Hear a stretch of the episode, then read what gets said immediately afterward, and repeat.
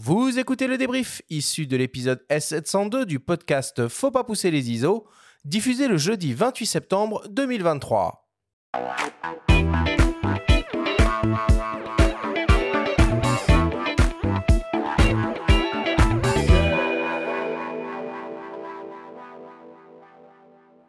Nous sommes toujours avec Damien Bernal pour notre grande émission dédiée au marché de la photo.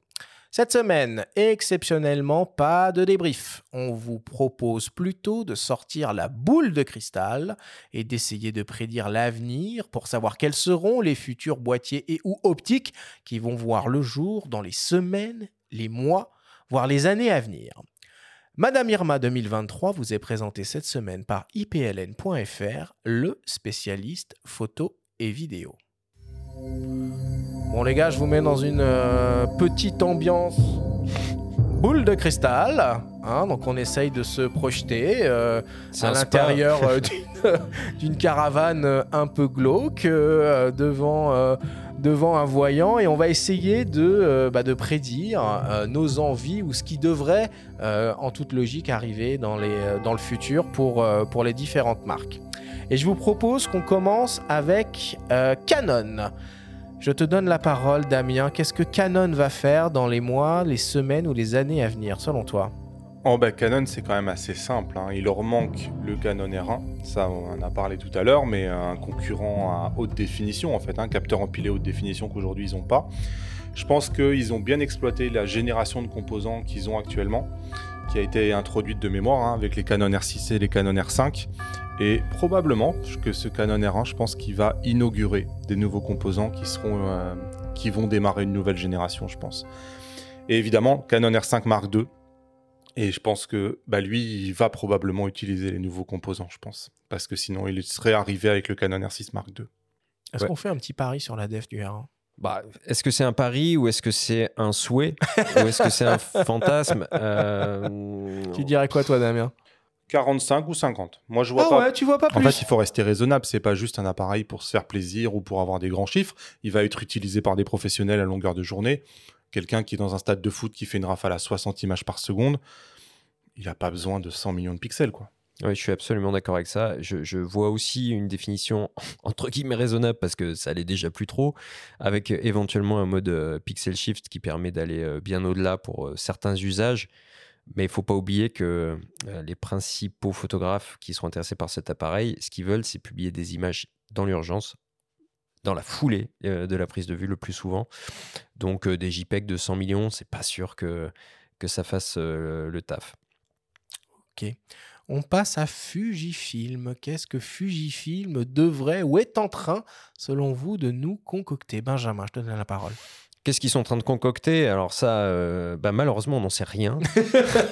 Mais on en a beaucoup parlé. Euh, le, X105 est, en rupture euh, d'approvisionnement. Alors évidemment, on a vu aussi la, stabilisation se généraliser sur les boîtiers X, à la fois moyen format chez les GFX et sur les X au format APC. Donc, en tout cas, moi, je verrais d'un bon oeil l'arrivée d'un d'un nouveau X100 avec un, capteur, pourquoi pas, de 40 millions de pixels du XT5 et un système de stabilisation. En conservant l'ergonomie qui est déjà très aboutie, ça pourrait être très sympathique. Ou alors d'un X Pro 5, voilà, qui, serait, ma foi, enfin X Pro 4 même, puisqu'il n'y a pas eu de 4 pour l'instant c'est ça que je verrais bien arriver chez Fuji, ou que j'aimerais bien plutôt voir arriver chez Fuji. Damien, qui toi euh, doit avoir euh, un bon feeling euh, sur la stratégie de Fujifilm, comment tu sens les choses? Bah, Je pense que la priorité, c'est de renouveler le XT30 avec un XT40. On a eu le XS20, qui est en fait un, le pendant du XT30, mais avec une ergonomie PASM, alors que le XS, alors que le XT, lui, il a les fameuses molettes et l'ergonomie qu'on aime chez Fujifilm.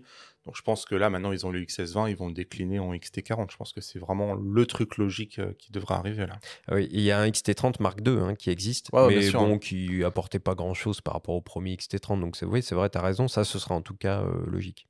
Bon, allez, je relance la petite euh, ambiance, euh, Madame Irma, et on continue avec euh, Leica. Alors là, on a des indices hein, pour le coup que, nous a donné, que nous a donné Cyril. selon vous, l'avenir de Leica dans les mois, les années à venir, c'est quoi, Benjamin? Bref, l'avenir de Leica, ça va être un ruissellement euh, technologique avec euh, l'AF vu sur, euh, chez Lumix. Hein, donc, on l'a déjà vu sur le, Q3. Damien en a parlé au cours de l'émission. Il serait logique de voir arriver un Q3 monochrome hein, par rapport à, l'histoire de. Je veux bien mettre un billet là-dessus. Hein, ouais, je pense qu'on peut. moi, je vais aller, faire part d'un fantasme. Pour le coup, moi, j'ai commencé avec un Leica CL argentique. Et, j'aurais beaucoup aimé qu'il décline euh, ce M du pauvre, comme on le qualifiait à l'époque, mm. euh, en version donc aujourd'hui télémétrique, euh, mais numérique. Il, a existé. Et donc un, CL. Oui, mais un, CL, APS-C. Là, je parle d'un CL 2436. Ah, ok. Et ça, je trouverais ça plutôt sympathique, ne serait-ce que pour aller enquiquiner un petit peu la 7 C2 de, de, Sony en entrée de gamme plein format. Hmm. Moi, je pense que euh, si on reste dans les euh, projections euh, tout à fait plausibles, on va avoir un M11R qui devrait naturellement aussi pointer le, le, bout de son nez. Et je pense que ce serait malin et stratégique que Leica sorte une troisième génération de, son, de son système SL. Damien, toi, t'aimerais quoi de la part de Leica alors moi, je suis un utilisateur convaincu du nouveau Leica Q3, donc évidemment un Q3 monochrome, mais c'est vrai qu'ils sont passés au capteur de 61 millions de pixels, qui n'est pas non plus une définition passe-partout. Moi, j'aimerais bien qu'ils fassent une déclinaison du Leica Q, mais avec un capteur, par exemple, de 24 millions de pixels. Oui, mais il est super intéressant ce capteur parce que sur le Q, tu peux du coup opter pour des focales. Euh, euh tu as, par défaut un 28, qui est, qui est, une focale que tout le monde ne va pas apprécier, mais du coup, cette définition permet d'utiliser un 35, un 50, voire un petit peu plus, je crois, un 70, 75 peut-être, à une définition intermédiaire. Donc ça a aussi cet avantage-là. Quoi. Bon bah voilà pour euh, voilà pour les IK. Euh, Lumix maintenant, Benjamin, Lumix, qu'est-ce qui nous prépare selon toi? Bah, écoute, pendant l'émission, euh, Damien, tu nous as parlé du G9 Mark II et combien il était à la pointe au niveau technologique. Ils ont tout mis dedans, c'est vrai. On a l'impression que tout ce qu'ils savent faire en micro 4 tiers est compris dans ce boîtier-là. Ils ont souvent fait ruisseler euh, technologiquement euh, des choses sur euh, les modèles inférieurs. Je me souviens du G90 ou du GX9 vis-à-vis du G9. Donc aujourd'hui, voir débarquer un GX10, appelons-le comme ça, en entrée de gamme micro 4 tiers, je trouve que ça aurait euh, beaucoup de sens. Ouais, enfin ça c'est pour, euh, pour le micro 4 tiers. On va pas oublier le, full frame euh, non plus. Alors là-dessus, voilà, hein, Lumix, ils, ont mis tous leurs efforts là ces dernières années sur la série des, des S5. Mais n'oublions pas qu'il y avait aussi la série des S1 qui a été la première d'ailleurs hein, lancée, lancée par Lumix. Exact. Et moi, je, ouais, moi je, je, je vois bien une continuité euh, à cette, à cette série-là. Alors euh, peut-être euh, avec un autre positionnement, mais je trouverais ça très surprenant qu'ils abandonnent la série des S1. Donc moi je vois bien un S2 arriver un jour avec quelque chose de différent. Alors soit par le form factor, soit par le positionnement des, de la série des S5 Marque 1 et Marque 2. Quoi. Bah, J'aimerais être d'accord avec toi, mais je les imagine mal revenir en arrière sur un boîtier plus gros, même si j'ai adoré les S1 et leur allure de tank un petit peu avec un écran euh, LCD euh, supérieur. Mais j'avoue que je pense que la perspective d'un S1 Mark II d'un S1 Mark II d'un S1R Mark II serait plus compliquée. Par contre, un S5R haute définition, mmh. Je pense que ça, ça a plus de chances d'arriver un jour. Mais écoute, euh, hein, on est dans Mania Mirma, donc l'avenir nous le dira. Ok. Allez, on passe à Nikon maintenant. Eh ben, c'est le Z6 Mark III, je pense que là. Qui aura la fiche technique du, euh, du ZF. euh, je pense pas. Ah. Mais, enfin, j'ai pas d'infos, hein, mais je pense pas parce que sinon, euh, je pense qu'il serait déjà là. Le Z6 Mark III, c'est probablement qu'ils doivent attendre quelque chose. Mhm. Et évidemment, on sait pas. Est-ce qu'il y a encore de la place pour un Z7 III maintenant qu'on a le Z8 À voir. Benjamin? Moi, je vois plutôt arriver un, pendant du D500. Euh, chez Canon, on a le, R7. Euh, chez Nikon, on attend euh, réellement ça parce qu'il y a le ZFC. En APC, il y a les Z50, etc. Ce sont des boîtiers plutôt grand public, entrée de gamme. On attend le boîtier APS-C Expert DX. On passe à OM System. Damien, selon toi, la suite pour OM System, c'est quoi? Un renouvellement d'un boîtier avec un port USB-C. Au plus sérieusement, toi, Benjamin, tu vois quoi? Bah, la logique, ce serait un OM1 Mark II. Mais bon, l'OM1 fait déjà tellement de choses. Moi, je les verrais plutôt pousser un petit peu leur gamme M-Zuico du côté des optiques et, continuer à développer. Ils ont initié une belle gamme à F4 avec des grands angles, un transstandard et un, télé. Donc, mm, qui développe un peu plus d'optiques aussi plus lumineuses, des focales fixes plus lumineuses. Il y a une optique qui ouvre un 2 dans leur gamme pour l'instant. Ils pourraient aller un petit peu plus vers ça aussi. voilà. Mais difficile, euh, difficile de se projeter avec euh, OM System. Ils ont, ils ont quand même moins de, de, moyens qu'à une époque et on, sent que c'est plus au compte-goutte et en réaction par rapport à ce qui se passe. Quoi. Et personne ne parle du PNF. Personne. Personne bah ne veut la suite du PNF autour de cette table. Si, moi je veux la suite du PNF. la question c'est pourquoi? Euh, rappelons ce qu'est le PNF peut-être. pour, pour, ceux qui Un des plus beaux appareils jamais conçus, un des plus agréables à prendre en main. Euh, un appareil euh, compact qui fait le taf, qui en fait pas trop, mais qui en fait suffisamment. Euh, voilà, ce qu'il faut avec un petit viseur déporté. Bon, bref, je ne m'étends pas plus sur, sur le PNF. On continue avec Pentax et là, on, fait un petit pari. Selon vous, quelles seront les deux focales des deux premiers compacts argentiques promis par Pentax l'année prochaine? Un 35 mm. Ouais, moi j'ai envie de dire un 28 et un 40. Euh, non, c'est, ça voudrait dire qu'on serait proche de l'esprit des, euh, des Ricoh GR, que j'affectionne particulièrement. Et, moi, ce que j'attends plutôt maintenant de Ricoh, c'est un GR monochrome. Parce que je pense qu'ils ils sauraient faire. Ils ont fait un K3 monochrome APS-C. Il euh, y a un GR. Ouais. un. Euh, voilà, j'en dis pas plus, quoi. Ça me, paraît évident. Ok, on passe chez Sigma maintenant. Quelle est la prochaine optique ou l'optique qui manque peut-être au euh, catalogue de Sigma? On l'a souvent évoqué euh, à ces micros. Elle n'est toujours pas une, une réalité. Quand est-ce que Sigma va nous proposer enfin un 70-202.8 Damien? Ah bah quand est-ce? J'en sais rien. Mais il faudrait, il faudrait. Mais évidemment, c'est ce qui manque, clairement. Ouais, c'est même la seule qui manque, non Je crois? Oh, bah, sur les grandes classiques, oui. Après, on pourrait imaginer euh, bien d'autres choses, euh, mais euh, sur les grandes classiques, ouais. Ouais, ouais. Parmi les plus importantes, ouais. Et après, pourquoi pas les imaginer faire comme ils faisaient à l'époque des réflexes, décliner certaines optiques existantes dans une certaine gamme dans une autre? Je pense aux 150-600 Sport, qui pourraient tout à fait décliner en version contemporary, c'est-à-dire un petit peu plus légère, un petit peu moins bien construite, puisque tout le monde n'a pas besoin de d'une optique aussi conséquente. Tu fais 2 kg 100 je crois, qui est quand même assez, euh, assez volumineuse euh, pour, pour, pour les hybrides.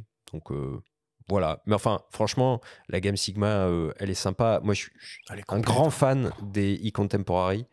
et notamment du 65 mm f2 dont j'ai parlé tout à l'heure. et peut-être des optiques macro aussi, voir, avoir un petit peu plus d'optiques macro. Il y a déjà un superbe 105 mm f2.8 euh, dans la gamme art, mais peut-être en, proposer dans les gammes contemporary plus accessibles, pourquoi pas. Ouais, puis ce qui serait chouette aussi, moi je trouve, c'est des, euh, super gros télés. Euh, ils en avaient fait un peu à l'époque des réflexes qui étaient magistraux, avec le positionnement tarifaire qu'on connaît comparé aux, aux optiques natives. Mais voilà, un petit 500 mm f4 signé Sigma, je trouve que ça aurait énormément de sens en monture E ou en monture L. Ok, on passe à Sony. Alors Sony sort tellement de produits que c'est très difficile de se projeter, mais bon, hein, euh, quand même, si on lance le pifomètre, euh, on, devrait, euh, on devrait pouvoir supputer quelque chose. Damien, Sony, la suite c'est quoi selon toi? Ouais, donc c'est pas si compliqué que ça parce que bah, le A7S3 aujourd'hui c'est probablement le prochain à renouveler. Et je pense qu'il y a encore de la place pour un APS-C encore, encore plus haut de gamme, je pense. Ah ouais? Ouais, ouais, ouais, je pense. Avec un form factor différent peut-être? Oui, avec un form factor qui serait pas avec un viseur notamment, tu sais, sur le côté qui est tout petit. Moi, hmm. moi qui suis porteur de lunettes, c'est vrai que ce viseur-là, pour moi, il est un peu petit. J'aimerais vraiment le gros viseur, en fait, le même boîtier qu'un plein format, mais vraiment, et pourquoi pas un capteur empilé en APS-C, quoi. Bon, alors ça, oui, oui ça c'est une piste, euh, j'adhère, euh, j'adhère totalement. De toute façon, pour l'instant, toute marque confondue, la PSC vraiment expert, il n'existe pas, hein, parce que même le R7, il n'a pas un viseur dingue, on n'y est pas encore. Par contre, euh, pour euh, au jeu des prédictions, on peut imaginer euh, très probablement un Alpha 9 3, peut-être, peut-être, ça, pourrait, ou un Alpha 1 Mark 2, pour bientôt prochaine, ouais, en, vue des JO. Stratégique, ouais. Voilà, et puis pour faire part d'un souhait, moi j'étais assez fan des RX1 qui étaient des compacts experts 24-36 avec un 35 mm Zeiss à demeure et j'aimerais beaucoup qu'ils sortent aujourd'hui un RX1 avec tout le savoir-faire accumulé depuis. Un bel AF, une belle ergonomie, de beaux menus, un tarif beaucoup plus abordable qu'un les ok, pour terminer, on termine avec Tamron. Damien, que doit faire Tamron dans les mois ou les années à venir? Un 150-600 un 156. Ouais, je pense que vraiment ça manque. C'était quand même une, une signature euh, dans leur gamme forte et un 600 mm en animalier. Bah, un 500, c'est un peu juste, quoi. Ouais. Ah ouais, non, bah, ça, je suis d'accord, on en a parlé pendant l'émission. Euh, ils avaient leur, leur, G2 qui était vraiment un très très beau euh, rapport qualité-prix. Et n'oublions pas que parmi les focales fixes, il y avait un superbe 90 mm macro du temps ah, des réflexes. Et franchement, il serait fort bien inspiré, je trouve, de proposer euh, une telle optique, d'autant qu'ils n'ont pas vraiment de, de, focale euh, macro euh, dans leur gamme actuelle. Non, et puis ils font un focus tout, tout particulier, par contre, c'est sur un effort sur des distances de mise au point minimales ah oui, les plus courtes possibles. Alors on n'est pas dans la macro, on est dans la proxy, mais mm. tous les objectifs Tamron permettent de s'approcher assez près de, son, de, son, de son sujet. Bon, bah, on va clore euh, Madame Irma 2023 euh, euh, sur ces mots. Messieurs, je vous donne rendez-vous dans un an pour voir si, si vos prédictions se sont avérées être justes.